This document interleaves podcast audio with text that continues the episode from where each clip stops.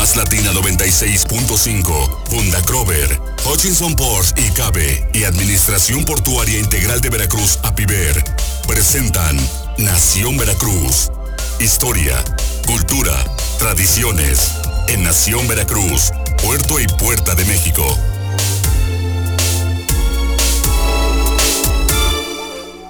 Ya estamos en Nación, Veracruz, Puerto y Puerta de México en este martes. Un martes, Miguel No, Salvador. pues es un martes. Le está traicionando, vaya. mucha- nada. estos confinamientos eh, ya le está causando algunos, a- algunas, pertur- de algunas perturbaciones eh, mentales y hormonales a No, Miguel estoy- Salvador Rodríguez Azueta. Muy buenos muy días. contento, muy buenos días, porque hoy cumple un año más mi madre. Un saludo muy afectuoso. Ah, a claro que sí, a tu mamá le mandamos un abrazo fuerte. Sí, aparte, pues ya son tres años. Oye, ayer fue gatica, yo y tu mamá. Ayer fue, así es, fue su regalo. y, dice, y ya me estaba diciendo, ay, que me pusieron gatica. Le digo, no, entonces es de cariño. No, si hoy es mi mamá, está ahí en el hospital con su bendición hace 44 años. Y luego, pues ya, otro, hace tres años, pues contraje matrimonio.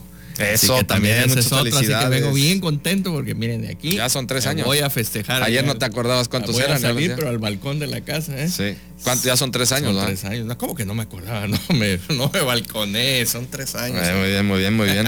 Oye, nos vamos a ir Un rapidísimo. amigo te presento. ¿qué? Sí, gracias. Qué buen amigo. Nos vamos a ir rapidísimo. Hoy es martes, martes de Carmelina, porque también tenemos eh, al rato, eh, vamos a estar también platicando con el ingeniero Carreño, que nos va a estar hablando sobre las playas de oye. Veracruz. Pero empezamos con Carmelina, Carmelina Priego Medina, martes de Carmelina. ¿Cómo estás? Buenos días. Adelante, mi querida Carmelina.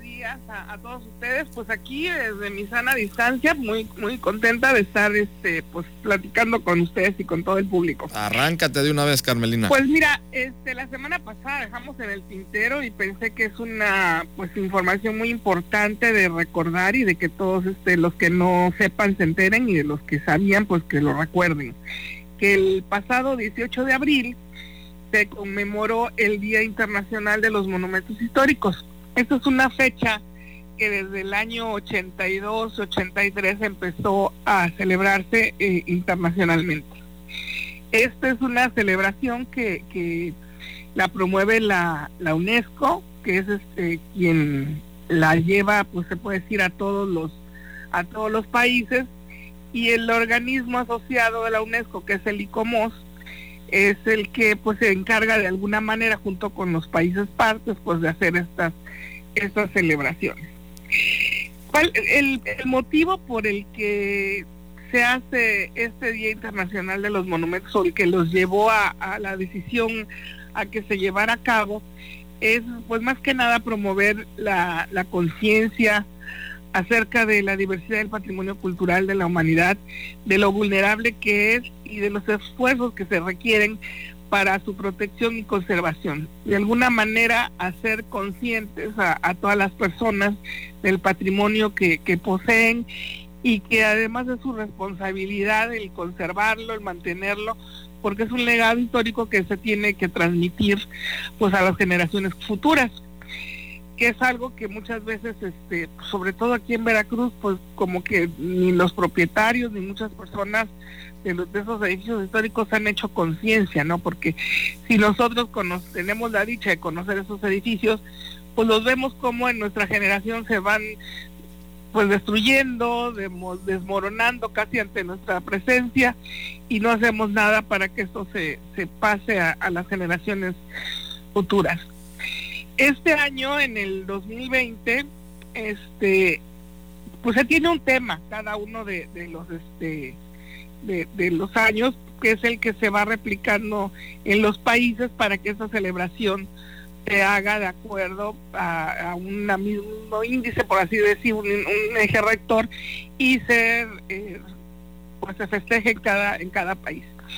Por ejemplo, en aquí tengo la lista de los últimas de las últimas celebraciones del 2001 al 2020 nada más le- les, puedo decir por ejemplo el 2019 fueron los paisajes rurales o el 2018 el patrimonio para nuestras generaciones el del 2015 se celebraron los 50 años de, del ICOMOS pero este 2020 el tema fue culturas compartidas patrimonio compartido y responsabilidad compartida que pues a mí se me hace un tema este pues muy importante porque por ejemplo a, lo que es este en Veracruz en, parte pues es como para hacernos conciencia de, de, que es un pues, patrimonio compartido, es una cultura compartida que es de todos, el patrimonio debe ser compartido y la responsabilidad pues también es compartida. Claro. Porque este no al, tener un, un reconocimiento así, pues aunque esté escriturado a nombre de una persona, pero no tenemos que, perder de vista o dejar atrás que ese monumento histórico es parte de la historia de todos, de un pasado de todos, y por lo tanto nos pertenece esa cultura a todos, es una cultura compartida y un patrimonio compartido, aunque repito, esté escriturado a nombre de X persona, pero pues la responsabilidad también es compartida, que es ahí en donde tenemos que hacer conciencia más que nada, una responsabilidad de, que, es de todos. Eh, este año, este, pues el, la pandemia que estamos pasando, pues pues hizo presente también en todo en esta celebración internacional. Y este y se llevaron a cabo de diferentes maneras pues las celebraciones. Aquí en México en específico el el ICOMOS eh, llevó a cabo ese día el mero día 18 una serie de, de conferencias videoconferencias en las que te podías inscribir. Estuvimos enlazados casi 300 personas, la verdad muy, muy padre, y conferencistas de diferentes este, lugares de aquí de México. Y empezaron desde las 6 de la tarde, se acabó poco más de las 9 de la noche. Y participaron, aquí tengo el programa, 1, 2, 3, 4, 5, 6, 6 personas con este con conferencias de, de media hora más o menos y en las que se habló por decir la primera que fue este María Guadalupe Cepeda Martínez que fue se tituló Celebración del Día Internacional de los Monumentos, una memoria compartida. Y de ahí estuvo la doctora Nelly Robles, que es muy reconocida porque ha sido pues desde directora de la zona de Montalbán, coordinadora nacional de arqueología, en fin, habló precisamente de, la zona de, de eh, monumentos en Montalbán, en Oaxaca. Y pues se hablaron de planes de ordenamiento territoriales de otros lugares, la videomemoria y cultura de Oaxaca, en fin, este fue una celebración muy muy diferente pues por la, temporada que estamos viviendo, pero no dejó de ser importante y sobre todo de enlazar eh, de una manera pues muy este ya moderna a todos los que estamos interesados en, en, en el patrimonio, en la restauración del patrimonio cultural, para no pues dejar pasar este día tan importante, el 18 de abril, Día de los Monumentos Históricos en todo el mundo. Perfecto, Carmelina, pues felicidades eh, de nueva cuenta tuya con tantos años, tanta experiencia en torno a todo esto, al conocimiento de los monumentos históricos y sobre todo a toda esta enjundia y esfuerzo que le imprimes a siempre estar a la vanguardia y estar al pie del cañón para preservarlos, que es lo más importante de todo, Carmelina. Sí, fíjate, ya más una cosita para este, terminar. Este, la, UNESCO ha este, iniciado una campaña de la conservación de los sitios patrimonio mundial con esta pandemia del COVID-19 y nos pidió que se hicieran unos videos de cómo se están conservando, preservando estos sitios. Y se hizo un video muy bonito con Tlacotalpan, porque aquí en el estado de Veracruz, en México tenemos 10 ciudades, y en el estado de Veracruz, nuestra única ciudad patrimonio mundial es, es este Tlacotalpan, aunque la zona arqueológica también es patrimonio mundial, pero como ciudad, de las 10 que hay en México, Tlacotalpan es la única. Les voy a pasar el, el video para que se ponga en la página, claro. porque la verdad este les gustó mucho y con todas las acciones más que nada que ha hecho el ayuntamiento, eh, de pues desinfectar fachadas, en fin, todo eso. Y que sí quiero decir aquí en, el micrófono que en Tlacotalpan hasta el día de hoy no ha habido ningún enfermo de, de, este, de COVID-19, únicamente el inicio de esta enfermedad, una persona que vivía allá supuestamente murió aquí en Veracruz de, de esa enfermedad, pero nunca se, se llevó, pues no está pues este una epidemia como tal ahí en la población. Creo que es de los pocos poblados que se han salvado, que están limpios, y que el alcalde y todo el municipio y toda la gente se preocupó. Y la verdad está, está muy padre el video. Se los voy a dar para que lo tengan por favor. Lo subimos, Carmelina, claro que, sí. Como siempre, muchísimas gracias, Carmelina. Nos escuchamos el próximo martes. Hasta luego, saludos a todos, bye. Igualmente, muchas gracias a Carmelina Pliego Medina en los martes de Carmelina. Nos vamos al corte, regresamos. Este programa es presentado por Hutchison Ports y Cabe y Administración Portuaria Integral de Veracruz, APIVER. Ya estamos de regreso en Nación Veracruz, Puerto y Puerta de México. Recuerden que estamos en nuestras redes sociales para que nos sigan. Estamos en Facebook Live, en Más Latina, estamos en la de Más Latina 96.5. También estamos en la transmisión en vivo de Nación Veracruz. Estamos en Twitter, arroba Nación Veracruz y en nuestra página de internet www.nacionveracruz500.com. Pues vamos a regresar a esta entrevista que nos quedamos pendientes desde el otro día que estábamos platicando sobre el Boulevard Nuevo, ¿no? La ampliación del Boulevard Ávila Camacho. Estuvimos platicando con el ingeniero Rafael Carreño Ortega, quien hasta la fecha sigue viviendo en esta zona del Boulevard, donde él fue uno de los primeros que tuvo casa ahí en este punto. Y ya luego, bueno, se volvió la ampliación del Boulevard Ávila Camacho y quedamos pendientes de platicar con el propio ingeniero mm, Rafael Carreño Ortega, persona muy querida, muy conocida aquí en Veracruz, para que también pues nos platicara de pues de esta zona, de esta región de que es eh, pues una vertiente todavía del barrio de la Huaca, puedo decir, que es donde él nació, y la zona de playas, porque estuvimos comentando el día de ayer que estuve platicando previamente con el ingeniero, me hablaba de la zona, de todas estas zonas de playa ahí en Veracruz y está muy interesante porque hay muchos datos que yo la verdad no los tenía registrados, ya lo tenemos listo en la línea telefónica. Ingeniero, muy buenos días. ¿Qué tal, Jorge? Muy buenos días, ¿cómo están todos? Bien, bien, Aquí estamos, ingeniero, pues platíquenos, eh, a ver, con esta zona, ahí en, en Jicotenca, todo el área del Parque España, muy, muy cercano a toda esta zona, y, y sobre todo lo que me comentaba de, la zona de las playas, de todos estos, cómo se, cómo se iban organizando las playas aquí en Veracruz, alrededor que de los años 50 más o menos, ¿no? Más o menos por ahí de los años 50, sí, sí, sí. bueno, yo este, ahora como sabes, ya la entrevista anterior lo vimos, estoy acá en Costa de Oro, ¿verdad? En Boulevard Adila Camacho, que en la entrevista anterior se nos pasó a decir que era la calle de Tintorera, era una calle, se llama Tintorera ya se convirtió en Boulevard Ávila Camacho. Bueno, este, eh, pues yo nací en Veracruz, en Jicotenca, en la calle Jicotenca, ¿verdad? A una cuadra de la, a una cuadra de la playa, y pues siempre fue mi intención vivir a la orilla del mar, y a final de cuentas, pues llegué a vivir a la orilla del mar, ¿verdad? Entonces, este, pues desde entonces yo iba a la playa, y por eso te decía que, que pues yo conocí prácticamente todas las playas, ¿verdad? Y, y, pues las enumeré. Y era, era básicamente había en la época de en mi época había cinco playas en todo Veracruz. Y era la playa norte principalmente que era la que está en la, en la parte norte después de una pinera. En la calle Circunvalación se seguía hasta la pinera esa. Y entonces este esa pinera estuvo para proteger la arena de, de, que no entrara la arena al puerto de Veracruz y entonces ahí, ahí en la, playa norte era, era circunvalación y ahora se llama Fidel Velázquez, ¿no?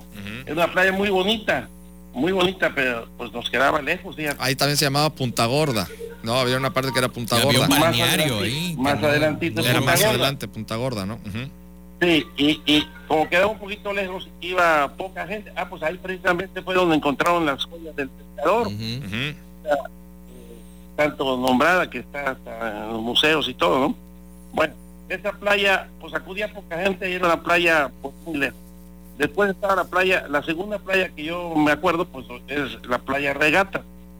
Y esa playa Regatas eh, quedaba más o menos entre las calles de eh, Doblado y Abasolo, en el bulevar entre Doblado y Albasolo. Eh, y ese club, primero fue un club que se llama Club Regatas, eso ya no me tocó, ya no fue en mi época, pero porque lo estudió un ciclón en 1936. Ese club regatas, este, pues así se llamaba porque había carreras de regatas y era también, no me, no me acuerdo, pero pudo haber sido también balneario. Entonces ahí se juntaba la gente, había salones de fiesta y todo, estaba muy bonito el lugar. Donde era el club de yates anteriormente, ahí enfrente del hotel, del hotel Maritierra, ¿no?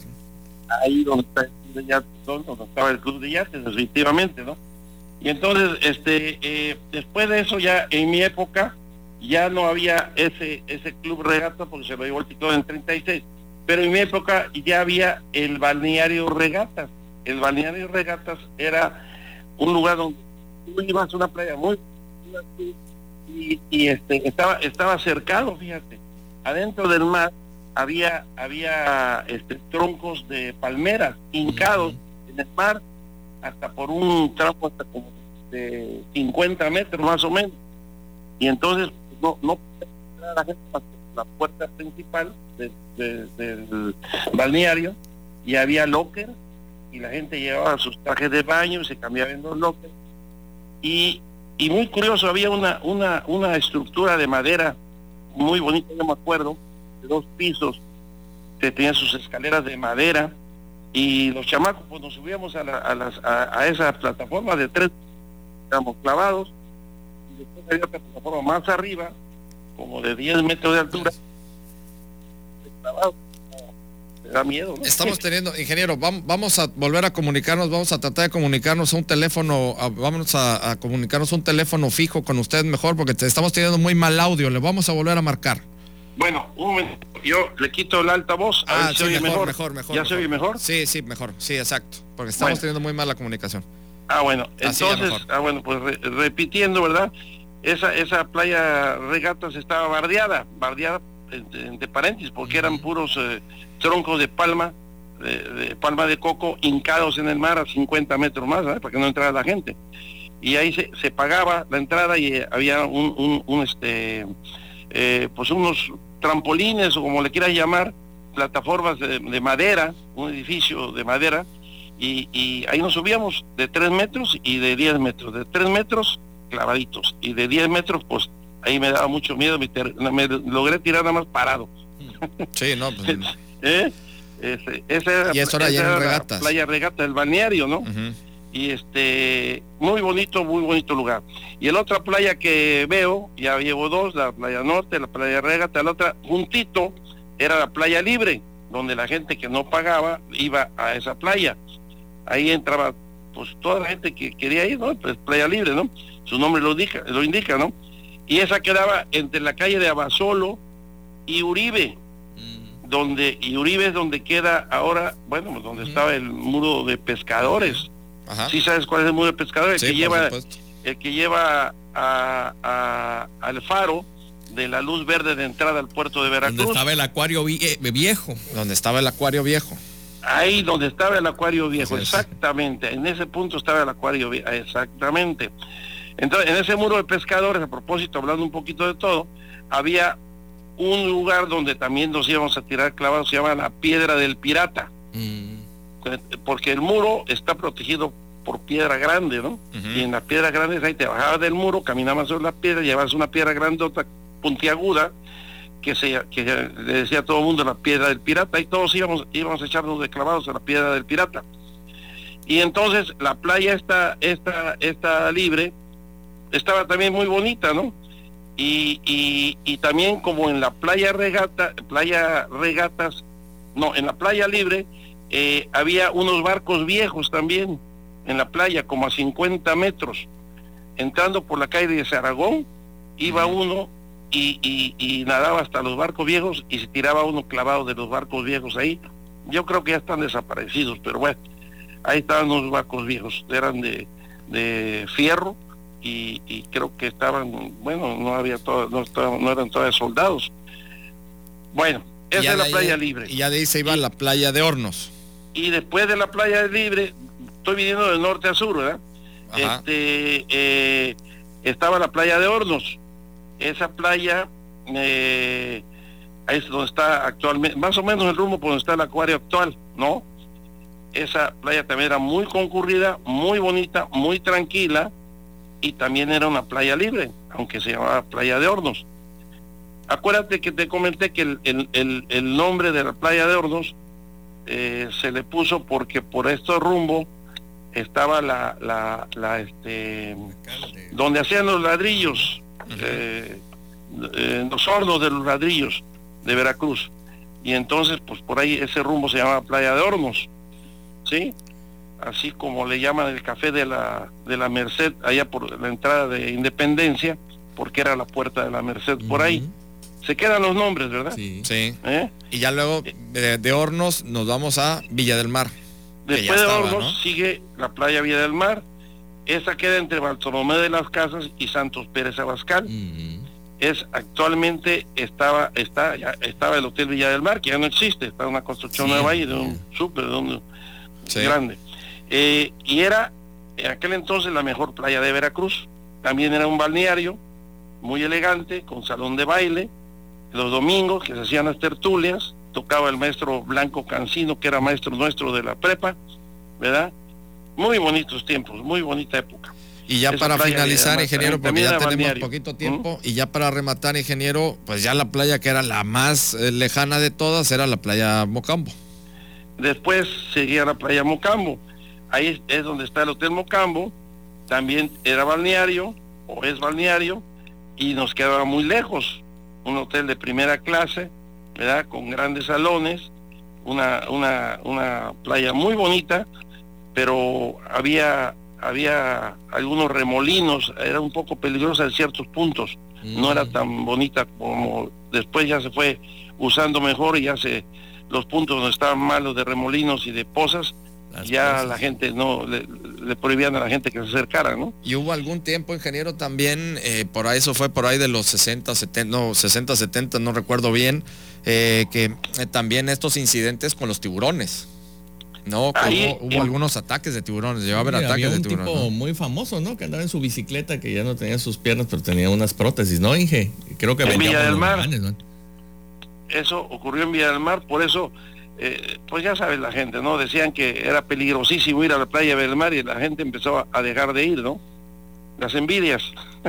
sí, las envidias. Ingeniero, pues excelente todo este relato que nos hace sobre las playas. Usted las vivió, pues prácticamente todas las de las de Veracruz. Está, vivía muy cerca ahí de la, de la zona de playas y, pues interesante conocer ¿no? cómo era en los años 50 la, vida de los veracruzanos y en este caso, de usted que era un chamaco, pues como, como pues de una manera muy pues sana, se puede decir, ¿no? se divertían toda la chamacada en ese entonces.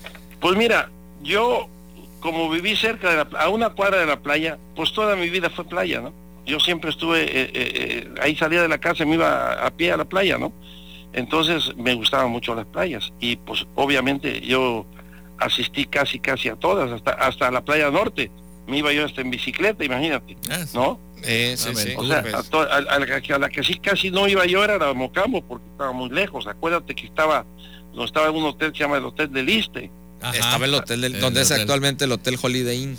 Era terracería. Sí. Era terracería. Cuando yo vivía en Veracruz, en Jicotencal, era una calle, en, le decíamos de chinos, una calle de chinos, o sea, enchinada, empedrada. Sí.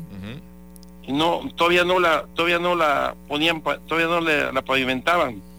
Fue pues, una de las primeras calles que pavimentaron pusieron pavimento asfáltico pero ahora ya creo que ya es hidráulico. Pero pero este eh, sí era una calle muy bonita porque estaba enchinada con su vía del tranvía. Mm, el tranvía en aquel entonces pues excelente, ingeniero. Ya se nos vino el tiempo encima. Vamos a quedar luego pendiente con más historias que nos pueda contar de, esta época de Veracruz, que sin duda alguna, pues vale la pena, ¿no? Vale la pues pena mucho pues, conocer todos estos datos, esta pues es parte de nuestra vida, ¿no? todavía nos habrá tocado ver algunas cosas metidas ahí. Algunas cosas, sí, sí, algunas para protección para algunas que no los tiburcios, según. Más o menos. Ya no tenemos el tiempo encima, ingeniero. Muchísimas gracias. Vamos a seguir luego pendientes con, usted con más, eh, con más eh, historias que nos cuente sobre este Veracruz que tanto, que tanto nos gusta. Muy bien, pues un saludo a todos tus radioescuchas y que tengan un buen martes. Igualmente, igualmente, ingeniero, muchísimas gracias. Estuvimos platicando con el ingeniero Rafael Carreño Ortega, hablándonos sobre, en este caso, sobre las playas eh, de Veracruz, como estaban eh, pues ya organizadas. También en su momento, nada más rapidísimo, donde está la parte del regatas, acuérdense que también estaban ahí, eso ya fue pro antes, eso fue por la, época de los 20, de los 30, eran los campos y los clubs de los, de los inmigrantes españoles. Entonces estaba el Sporting, que de hecho la calle se llama Sporting, porque ahí había un campo de fútbol donde jugaba el Sporting. Y estaba ya también el Parque España. Eran como unos eh, muy rústicos, ¿no? Sí, eran de, eran de madera, eran de madera, unos estadios de madera estaban ahí en la calle de Sporting y el Parque España está donde actualmente es la Fernando Paso Sosa, donde está el Parque España, que ya más adelante y otros días vamos a platicar y que nos platiquen, porque nosotros tampoco conocemos muchos, vamos a buscar estas historias porque son partes de ese Veracruz de los años 20, de los años 30, 40, 50 del siglo pasado. Miguel, nos vamos. Nos vamos. Un saludo a licenciado Francisco Pérez Montes y Alberto Joker. Ahí vamos a seguir platicando ahí por los temas que, hemos visto que, que, nos están ahí comentando. Y bueno, este es un espacio democrático, así que vamos a, a, platicar acerca de estas inquietudes. Y bueno, nos escuchamos mañana miércoles. Mañana, pásela muy bien.